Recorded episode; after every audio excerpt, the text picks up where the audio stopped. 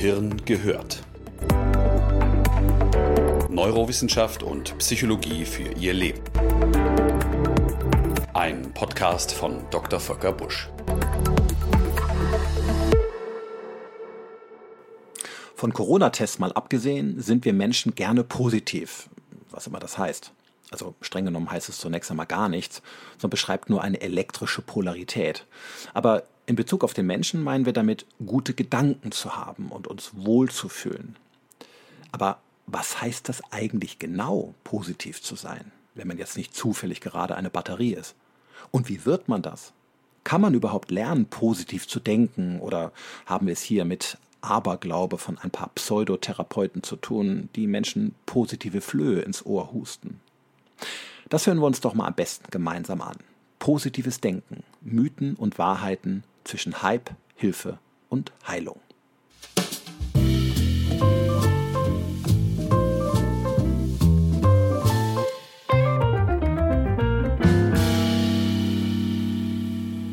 Zunächst einmal müssen wir unterscheiden zwischen positivem Denken und Positivität. Das klingt sehr ähnlich, ist aber nicht das gleiche.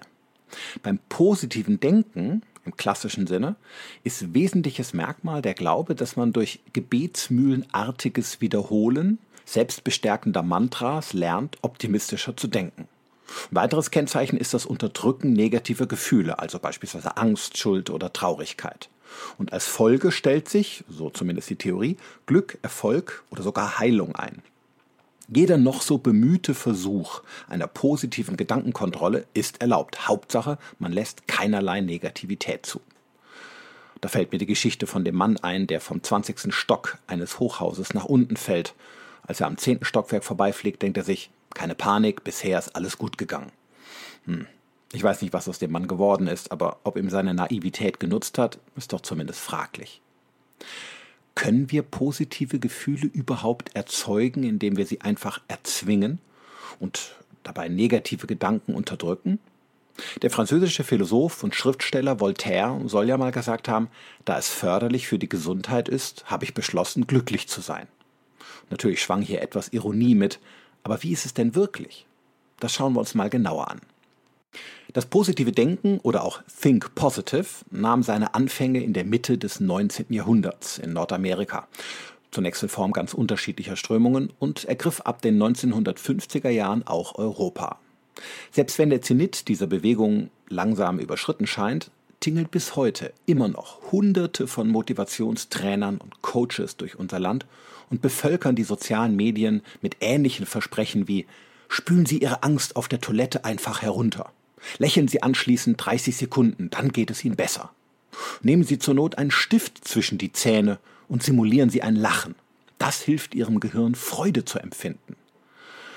Puh, glauben Sie mir, ich habe in zahllosen Selbstexperimenten auf Kugelschreiber gebissen und auf Klobrillen gesessen. Aber ein angestrengtes Dauergrinsen auf dem Klo änderte meine Stimmung nicht. Und wenn negative Gedanken oder Gefühle einmal da sind, dann gelingt es den meisten Menschen auch kaum, sie einfach herunterzuspülen oder buddhistisch wegzuatmen. Die Toilette ist übrigens für tiefe Einatmung eher ein sehr fraglicher Ort. Aber lassen wir das. Tatsächlich ist diese Form des positiven Denkens weder experimentell noch empirisch ausreichend belegt.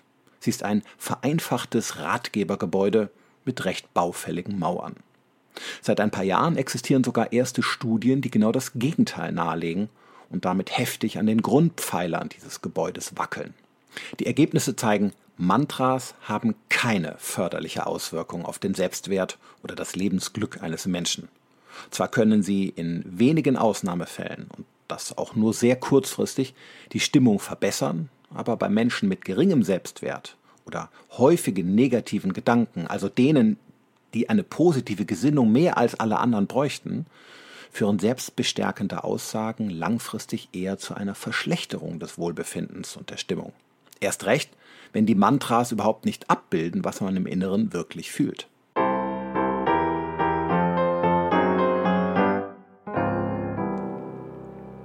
Die oberflächlichen Selbstaffirmierungen der Think Positive Bewegung haben im Wesentlichen drei negative Folgen. Erstens Stress und Druck. Dauergrinsen strengt nämlich an. Nach außen eine positive Stimmung zu präsentieren, während einem innerlich eigentlich zum Heulen und Schreien zumute ist, ist extrem kräftezehrend. Den Zustand nennt man emotionale Inkongruenz. Und glauben Sie mir, etwas Stressigeres können Sie sich kaum antun. Die Kontrolle negativer Gefühle gelingt umso schwerer, je stärker wir sie in uns wahrnehmen. Und selbst wenn wir es schaffen, sie mit aller Kraft zu unterdrücken, heißt das nicht, dass sie nicht mehr da sind. Meist richten sie sich irgendwann nur nach innen und verursachen dann Kopfschmerzen, Unruhe, Nervosität, Reizdarm oder Schlafstörung. Zweitens mangelnde Lernbereitschaft. Sich nämlich ausschließlich auf die guten Dinge im Leben zu konzentrieren und sind sie noch so an den Haaren herbeigezogen, ist wenig realistisch und auch gar nicht wünschenswert, denn eine zu enge Selektion des Guten macht blind für die Aspekte des Lebens, die wir verbessern können. Wenn wir immer eine rosarote Sicht von uns haben, kann das zur Folge haben, dass wir uns selbst keine kritischen Fragen mehr stellen. Wir lernen nicht mehr aus Fehlern, wenn wir die Signalwirkung negativer Gedanken und Gefühle ständig ignorieren oder aus dem Strom unserer alltäglichen Wahrnehmungen krampfhaft nur das Positive selektieren. Oder gleich so tun, als gäbe es das Negative überhaupt nicht. Die bewusste Wahrnehmung von unschönen Dingen kann Motivation und Disziplin erzeugen, sie zum Positiven zu verändern. Die meisten Verbesserungen in der Welt wären vermutlich gar nicht geschaffen worden, wenn es keine Menschen gegeben hätte, die immer mal wieder unzufrieden waren mit dem Status quo. Daher ist einseitiger Zweckoptimismus übrigens aktuell auch in unserer Gesellschaft durchaus kritisch zu sehen. Drittens Selbstüberschätzung und Realitätsverlust. Naive positive Gedanken über die Welt und sich selbst, inklusive der Leugnung eigener Schwächen, können zu einem gefährlichen Realitätsverlust führen und zu impulsiven Handlungen, die man später bitter bereut. Glauben Sie mir, ich hatte schon mehrfach Menschen in meiner Sprechstunde, die für viel Geld ein Think Positive Seminar besuchten und in einer großen Halle mit 3000 Gästen gemeinsam schrien, Mittelmäßigkeit ist scheiße. Danach stürzten sie sich in unkritischem Eifer und maßloser Selbstüberschätzung in riskante Geldgeschäfte, die den einen oder anderen in den Ruin trieben. Ihre Köpfe und Herzen waren randvoll mit Sprüchen aufgeladen wie Ich kann alles erreichen, was ich will, wenn ich positiv bin, und ich darf erst vom Pferd steigen, wenn es tot ist, und so weiter. Ein Zynismus, der hohe Erwartungen produziert, aber eben oftmals auch tief fallen lässt. Positives Denken ist in dieser vereinfachenden Form Humbug. Es ist ein Geschäft mit falschen Versprechen, mit dem man zwar als Motivationsguru auf einer Bühne viel Geld verdient, aber Menschen letztlich nicht helfen kann. Zumindest dann nicht, wenn es einem um mehr geht, als nur darum, ein emotionales Strohfeuer zu entzünden. Strohfeuer brennen erfahrungsgemäß schnell wieder ab und hinterlassen eben dennoch nicht selten verbrannte Erde.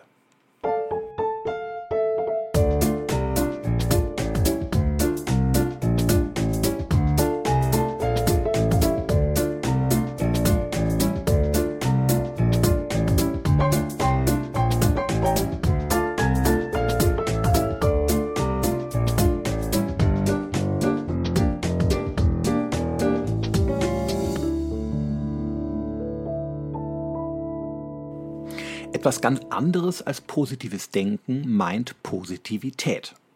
Positivität beschreibt eine Grundhaltung, in der man auch nach Tiefschlägen seine Wahrnehmung immer wieder auf die guten Dinge lenkt, und zwar durch neue positive Erfahrungen und Erlebnisse, die man sich im besten Fall selbst schafft. Dabei geht es nicht darum, sich die Welt schöner zu reden, als sie ist. Was an negativen Gefühlen da ist, das darf auch raus. Aber sie vernebeln nicht auf Dauer die Sicht. Die Aufmerksamkeit richtet sich immer wieder auf die Möglichkeiten um sich herum. Der Anthropologe Rudolf Steiner sagte einmal, Positivität besteht darin, allen Erfahrungen, Wesenheiten und Dingen gegenüber stets das in ihnen vorhandene Gute, Vortreffliche und Schöne aufzusuchen. Ein ganz einfaches Alltagsbeispiel, um den Unterschied zwischen naivem positiven Denken und einer positiven Grundhaltung einmal zu verdeutlichen. Nehmen wir an, Sie verlassen gerade Ihr Hotel in den Bergen, um, sagen wir, eine Waldwanderung zu machen. Und wenige Minuten später beginnt es heftig zu regnen. Think positive in dieser Situation würde bedeuten, Sie tanzen durch den Regen und rufen, Juhu, ich denke mir einfach, Regengüsse sind flüssige Sonnenstrahlen, während Sie völlig durchweichen und am nächsten Tag erkältet sind. Eine positive Grundhaltung zu bewahren, würde dagegen bedeuten, Sie ärgern sich kurz, eben weil Sie sich dazu bekennen, dass Sie sich auf eine sonnige Wanderung gefreut haben, dann aber nehmen Sie Abstand, ändern die Perspektive und erinnern sich, wie einzigartig eine Waldwanderung bei Regen sein kann, schon allein wegen dem ganz besonderen Geruch der Natur. Also gehen Sie ins Hotel zurück, ziehen sich Regenklamotten an und erleben ein Naturschauspiel der besonderen Art. Diese positive Erfahrung schafft einen Erlebniswert, der Sie augenblicklich zufrieden stimmt. Wer weiß, vielleicht erzeugt genau diese Regenwanderung im Wald sogar die größte Vorfreude auf den abendlichen Saunagang im Hotel. Ein anderes Beispiel, wenn noch etwas trauriger. Nehmen wir an, Ihr Partner oder Ihre Partnerin trennt sich überraschend von Ihnen. Sie fallen aus allen Wolken, denn die Entscheidung kam plötzlich, aber folgte ganz konsequent. Sie sind natürlich verwirrt und emotional geht alles durcheinander. Think Positive in dieser Situation würde bedeuten, dass sie ihre Traurigkeit und ihre Wut einfach runterschlucken, ihrer übrigen Umwelt ein buddhistisches Lächeln schenken und allen Menschen erzählen, das Schicksal hat andere Pläne für mich und vielleicht schenkt mir das Universum jetzt endlich die Chance meines Lebens. Das Wegatmen und Stiftbeißen auf der Toilette natürlich nicht zu vergessen. Eine positive Grundhaltung würde bedeuten, dass sie ihre Enttäuschung und Traurigkeit zunächst einmal zulassen sich selbst den schmerzvollen Verlust eingestehen und dass sie gegebenenfalls auch ihrer Wut Ausdruck verleihen. Und trotz alledem nehmen sie nach einer Phase des Abschiednehmens Abstand, suchen Menschen auf, die ihnen gut tun, machen neue Erfahrungen, aus denen sie Zuversicht und Hoffnung schöpfen. Sie richten ihre Aufmerksamkeit also auf die Gegenwart oder auf die nähere Zukunft und suchen ihr Glück nicht in dem, was war oder hätte sein können, sondern in dem, was sie jetzt erleben und was unmittelbar vor ihnen liegt.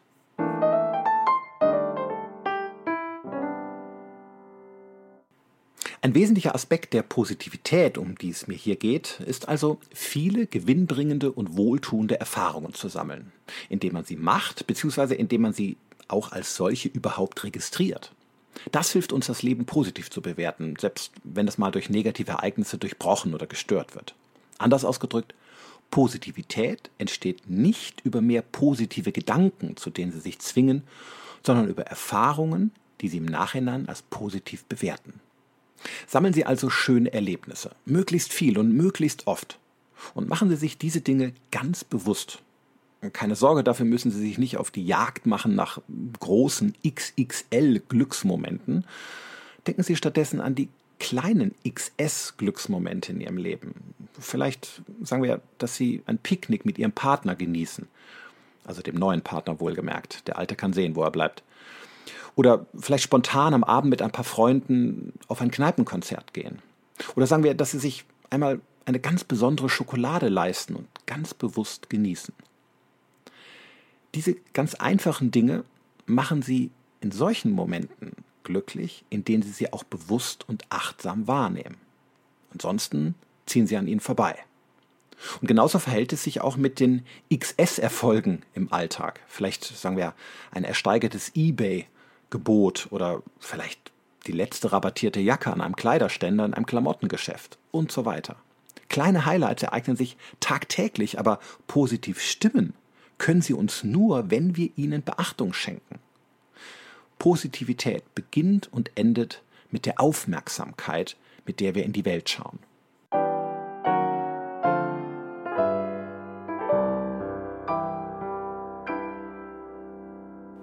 Ich muss Ihnen eine skurrile Geschichte erzählen. Vor ein paar Wochen beobachtete ich an einem wirklich herrlich sonnigen Tag auf einer Alm mit atemberaubendem Blick ins Tal eine Frau, die von, vor einem wirklich köstlich aussehenden Stück Kuchen saß, aber ganz ungeduldig auf ihrer Bank hin und her rutschte, weil die Bedienung nicht vorbeikam.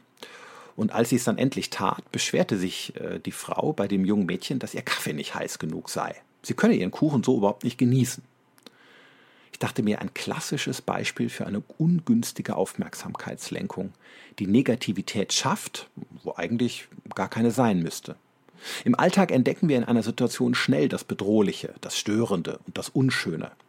Und unsere negative Wahrnehmung für ein winziges Detail überstrahlt dann alles andere und macht uns blind für die schönen Dinge im unmittelbaren Moment. Deswegen existiert in der Verhaltenstherapie seit längerem bereits ein Konzept der sogenannten Cognitive Bias Modification oder kurz CBM. Darunter versteht man die Modifikation, also die Veränderung der kognitiven Verzerrungen und Fehlwahrnehmungen, die man im Alltag häufig unterliegt. Man lernt also einfach gesagt, seine Aufmerksamkeit gegenüber positiven Dingen zu erhöhen. Sie können das durch eine ganze Reihe einfacher kleiner Übungen im Alltag selbst praktizieren und auf diese Weise lernen, ganz spielerisch, das Gute im Leben zu entdecken. Eine klassische Übung aus der Verhaltenstherapie lautet beispielsweise, suchen Sie doch einmal in einer Menschenmenge, vielleicht tatsächlich, wenn Sie in einem Café sitzen, aus mehreren Gesichtern das Fröhlichste heraus. Selektieren Sie quasi das Schöne, das Ihrer Wahrnehmung entgeht, wenn Sie sich nur auf Ihren kalten Kaffee konzentrieren. Diese Aufmerksamkeitslenkung hilft dem Gehirn, den Fokus auf das Positive zu richten. Und je öfter Sie das machen, desto leichter wird es Ihnen im Verlauf fallen, schöne Dinge in Ihrer unmittelbaren Umgebung wahrzunehmen. Eine andere Übung aus dem Repertoire der CBM, die ich meinen Patienten gerne empfehle, lautet, wenn Sie beispielsweise einen Artikel gelesen haben in einer Zeitschrift oder eine TV-Sendung angeschaut haben, überlegen Sie sich, was Sie Gutes für sich aus dieser Sache herausziehen können irgendein Gedanke, der sie weiterbringt, eine Inspiration, die sie anregend fanden oder vielleicht auf eine Idee brachte. Sie werden ja nicht alles gut gefunden haben und auch nicht alles relevant. Vielleicht waren sie nicht einmal mit allem einverstanden und haben sich sogar an manchen Details gestört. Aber lassen Sie diese negativen Dinge nicht alles andere überstrahlen. Picken Sie heraus, was Sie als gute Inspiration mitnehmen. Vielleicht auch aus meinem Podcast. Diese Wahrnehmungsübung hilft Ihnen auch in Zukunft, das Positive in einer Sache schneller zu finden und sich später daran zu erinnern.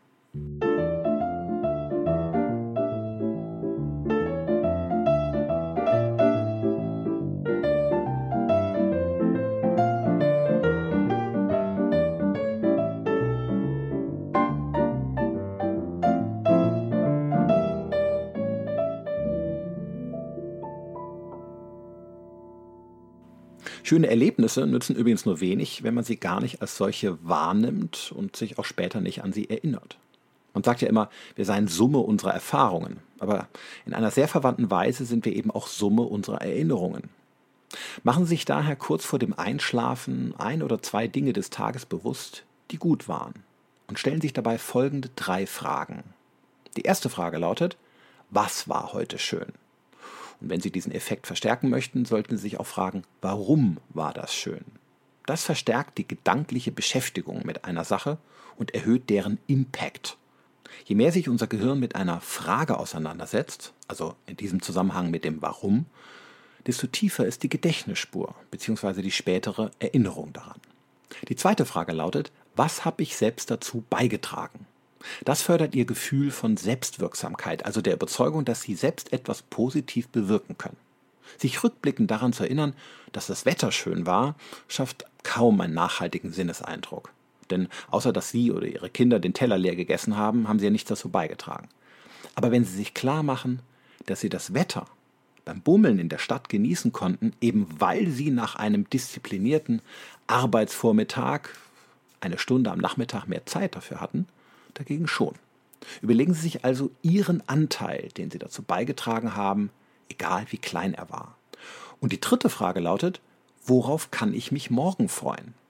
Vorfreude ist bekanntlich die schönste Freude und erzeugt im Gehirn einen vergleichsweise höheren Dopaminausstoß, der den Tag in positiver Stimmung ausklingen lässt. Nehmen Sie dabei durchaus auch Dinge wahr, die vielleicht anstrengend und weniger schön sein werden am Folgetag, aber lassen Sie nicht außer Acht, was Ihnen am Folgetag Gutes passieren wird und Freude bereiten wird.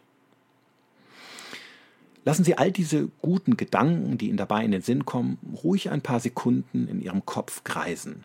Der Neuropsychologe Rick Hansen stellte in seinen Arbeiten fest, dass die gedankliche Beschäftigung mit einer Sache über die Dauer von mindestens 30 Sekunden im sogenannten Hippocampus, also einem Teil unseres Gedächtnissystems, eine sogenannte Engrammierung erzeugte. Das bedeutet, die Gedanken wurden mit einer höheren Wahrscheinlichkeit in dauerhafte Gedächtnisinhalte umgewandelt. Lassen sich also etwas Zeit. Netflix muss so lange warten. Durch das Erinnern schöner Erlebnisse, kleiner Erfolge und der Vorfreude auf vorbestehende schöne Dinge am nächsten Tag schaffen wir eben keine naiven Luftschlösser und wir verklären auch nicht die Wirklichkeit, sondern wir trainieren unsere Aufmerksamkeit. Wir schärfen unsere Wahrnehmung und dadurch bewahren wir Kontrolle, und zwar ohne die negativen Aspekte zu leugnen oder zu übersehen. Wenn Sie diese guten Gedanken abends vor dem Zubettgehen durch Ihren Kopf und Ihr Herz kreisen lassen, nehmen Sie sie auch mit in Ihren Schlaf. Den Rest macht Ihr Gehirn.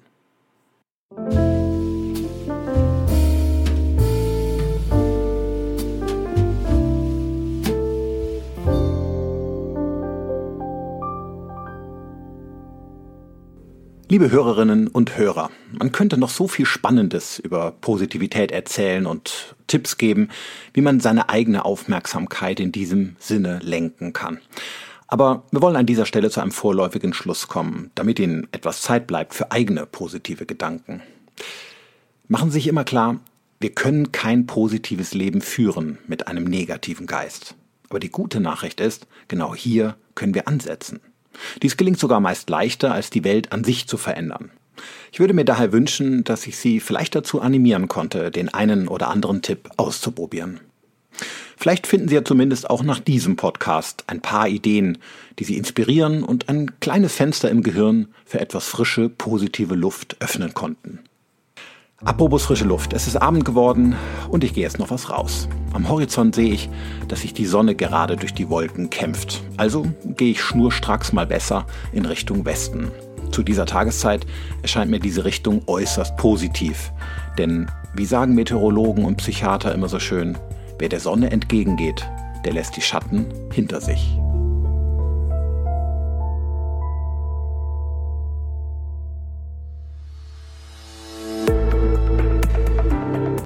Gehirn gehört. Weitere Informationen auf www.drvolkerbusch.de